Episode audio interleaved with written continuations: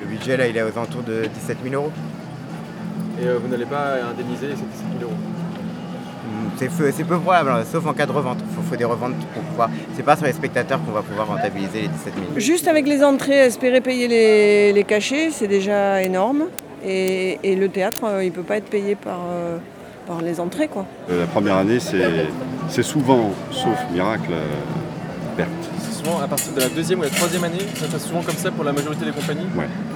Quand ça fonctionne. Quand ça fonctionne pas, ils reviennent pas. Mais quand ça commence à fonctionner en fin de festival, la- l'année d'après, comme c'est quand même assez souvent les mêmes, le même public qui revient, c'est les habitués, euh, ce qu'ils n'ont pas vu l'année d'avant, ils reviennent l'année d'après, ils en ont entendu parler, ils n'ont pas eu le temps, ils viennent le voir. Et ça se fait comme ça. En fonction des lieux qu'on choisit, on peut travailler en co-réalisation ou en location fixe. La location, on arrive, on paye l'argent de la salle et à partir de là, qu'on gagne ou qu'on perde de l'argent, ça revient au même. Donc si on en gagne beaucoup, c'est bingo. Si on en perd beaucoup, on a vraiment perdu tout.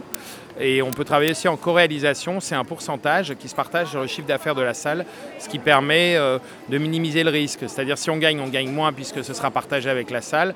Par contre, si on perd de l'argent, euh, la salle euh, prendra euh, sa partie de dette aussi et ça évitera le naufrage euh, titanesque. C'est la première fois que vous venez Ouais, première fois à Avignon, ouais. On a là, euh, allez, on va dire euh, un gros 35 000 euros, mais enfin un, un peu plus quoi. Euh, et si tout va vraiment bien, on, aura, euh, on retouchera à 15 000 euros. Donc il y a 20 000 euros qui partent en fumée. Quoi.